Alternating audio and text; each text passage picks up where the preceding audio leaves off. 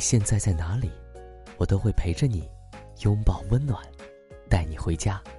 这里是彭毅讲故事，我是彭毅，你准备好听故事了吗？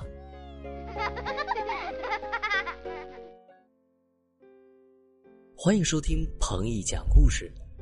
今天晚上我会给你们带来一篇什么样的故事呢？给你们设置一点小悬念，先乖乖躺好。故事的名字叫做《敢数鳄鱼牙齿的兔子》。这可真是一只胆大的兔子。嗯，跟着我一起去看一看，这兔子的胆是怎么来的。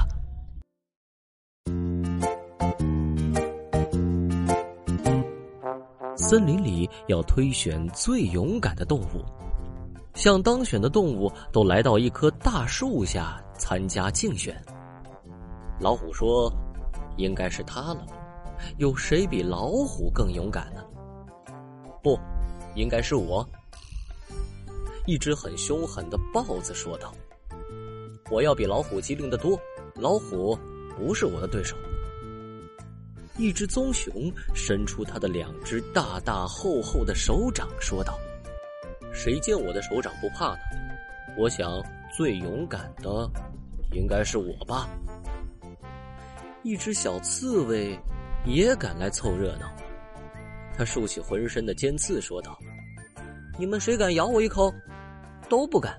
看来我才是最勇敢的。”这时，有只小灰兔正在给一只大河马讲故事。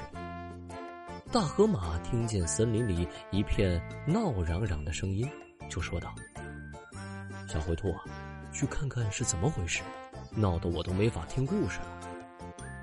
小灰兔听了这话，就去大树下探个究竟。看见来了只小灰兔，大伙儿都哄笑起来：“哈哈哈！小灰兔啊，你也来竞选最勇敢的动物了？”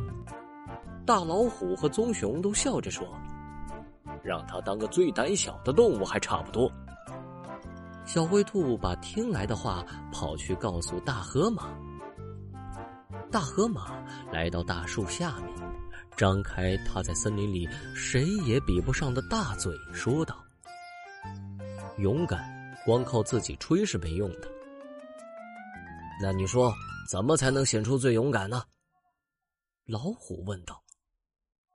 在森林里，大河马讲话那可是最算数的，因为它个子大，嘴巴大，牙齿也很厉害。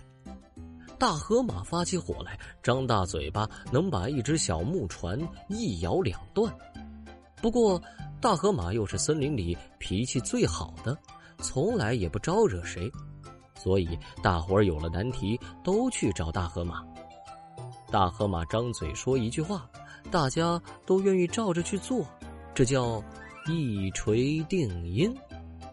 所以这会儿大家争论不休的时候，很想听听大河马的意见。这大河马呀，瞧了大伙儿一下，慢腾腾的说道：“我看呐，咱们森林里脾气最暴躁的、最让人害怕的，要数河里的大鳄鱼了。谁要是敢去数数大鳄鱼嘴巴有多少颗牙齿，谁要是胆敢去量一量大鳄鱼的那条……”厉害的尾巴有多长，谁就是最勇敢的。这个办法挺不错，小刺猬说。因为小刺猬知道自己是没法完成这个任务的。鳄鱼的那张大嘴，它并不害怕，但那条又长又硬的尾巴甩过来，像根钢鞭似的，它刺猬没法担当，别人也休想担当得了。他当不成勇敢者。别人也休想当得了。谁知老虎、豹子、熊也都是这么想的，所以大家都说这个办法好，那就这么定了。不管是谁，只要他数出鳄鱼嘴里有几颗牙齿，量出它的尾巴有多长，他就是咱们森林里最勇敢的动物。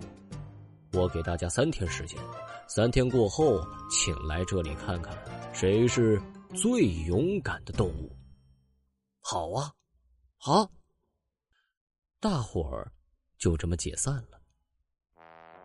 三天里，谁也不敢去接近这条大鳄鱼，别说去数它的牙齿、量它的尾巴了。唯有小灰兔例外。第二天，小灰兔就去找大鳄鱼了。大鳄鱼正为自己一整天没找到合胃口的食品在生气呢。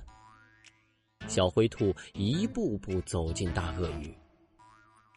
大鳄鱼瞧着胆大妄为的小灰兔说道：“来吧，再走近一步，我就能吃掉你了。”小灰兔忽然大笑起来，笑得腰都直不起来了。难道我有什么好笑的吗？大鳄鱼气愤的说道。不，小兔子笑得直抹眼泪。他说：“只要想到刚才听来的几个笑话，我就忍不住要笑。”真有这么好笑吗？说来听听，让我也开心开心。大鳄鱼瞧着小灰兔说。当然可以。谁都知道小灰兔是讲故事的能手，他讲了自己肚子里藏着的三个最最好笑的故事。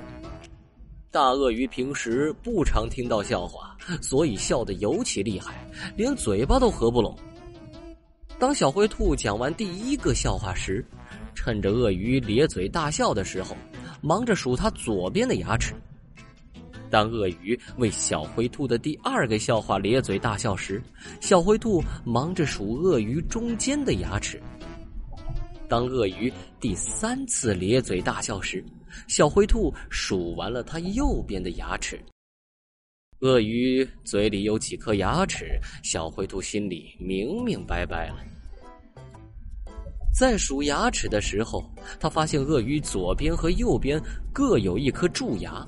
蛀得很厉害，小灰兔提醒说：“鳄鱼先生，当心笑得太厉害了，牙齿会痛的。”经小灰，经小灰兔这么一提醒，鳄鱼的牙齿果然痛了起来，而且痛得直哼哼。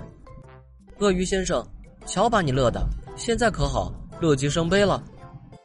小灰兔想了一下，说道：“看来。”只能我来帮你治牙病了。你能治牙病？是的，我能治牙病，保证一定治好。怎么个治法？不会是拔牙吧？不用拔牙，谁都知道你们鳄鱼尾巴上有几个穴道，只要在这些穴道上点一点，牙痛就会好的。我可没办法点自己尾巴上的穴道啊！我愿意帮你。你知道我尾巴上有几个穴道吗？鳄鱼有点不怀好意的问。一共有八个穴道。小灰兔看了看鳄鱼的长尾巴，说道：“你来帮我点吧，我的牙疼的已经受不了了。”鳄鱼显得很可怜的说道。小灰兔大胆的跳上鳄鱼的背，他走到鳄鱼的长尾巴前，开始点穴道。其实他是在用脚步丈量鳄鱼尾巴的长度。他一步一步的跳着，一、二、三、四，每跳一下，就算点了鳄鱼的一个穴道。小灰兔没估计错，鳄鱼尾巴的长度大概是自己跳五步的距离。为了防止鳄鱼使坏心眼，兔子故意多说了三个穴道。小灰兔数到了六，其实这时候它已经跳到地面上了。果然，鳄鱼心想：兔子现在还在我尾巴上，我的牙痛已经好了。现在我只要使劲一甩尾巴，兔子便会落进我的嘴里，变成我嘴中的美味。想到这里，鳄鱼使劲甩了下尾巴，只听“啪”的一声巨响，尾巴并没有甩起兔子。却甩起了身边的一块石头，大石头掉了下来。鳄鱼以为是小灰兔，使劲一咬，咬掉了三颗牙齿。鳄鱼痛得嗷嗷直叫。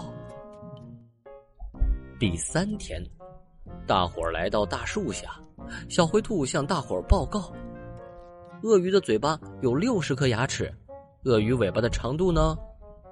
小灰兔在地上跳了五下，说道：“鳄鱼的尾巴有这么长。”这时，大河马说：“我请青蛙量过了鳄鱼留在泥滩上的尾巴印子，鳄鱼尾巴就像小灰兔说的那么长。不过，据牙医犀牛大夫告诉我，昨天鳄鱼去他那里看牙齿，他嘴里只有五十七颗牙。”对的，小灰兔高兴地说。还有三颗在我这里。小灰兔拿出了他在河边捡到的鳄鱼让石头磕掉的三颗牙齿。不用说了，大河马举起小灰兔的一只手说：“小灰兔是我们森林里最勇敢的动物，谁有异议？谁也没有异议，因为大家都被小灰兔手中的三颗鳄鱼牙齿。”给惊呆了。好，听完故事，我们该睡觉了哟。还记得我们的睡前仪式吗？嗯，第一步，盖好你的小肚子。第二步，跟你身边的人说晚安。做的不错。第三步，闭上眼睛，进入梦乡啦。晚安，宝贝，做个好梦。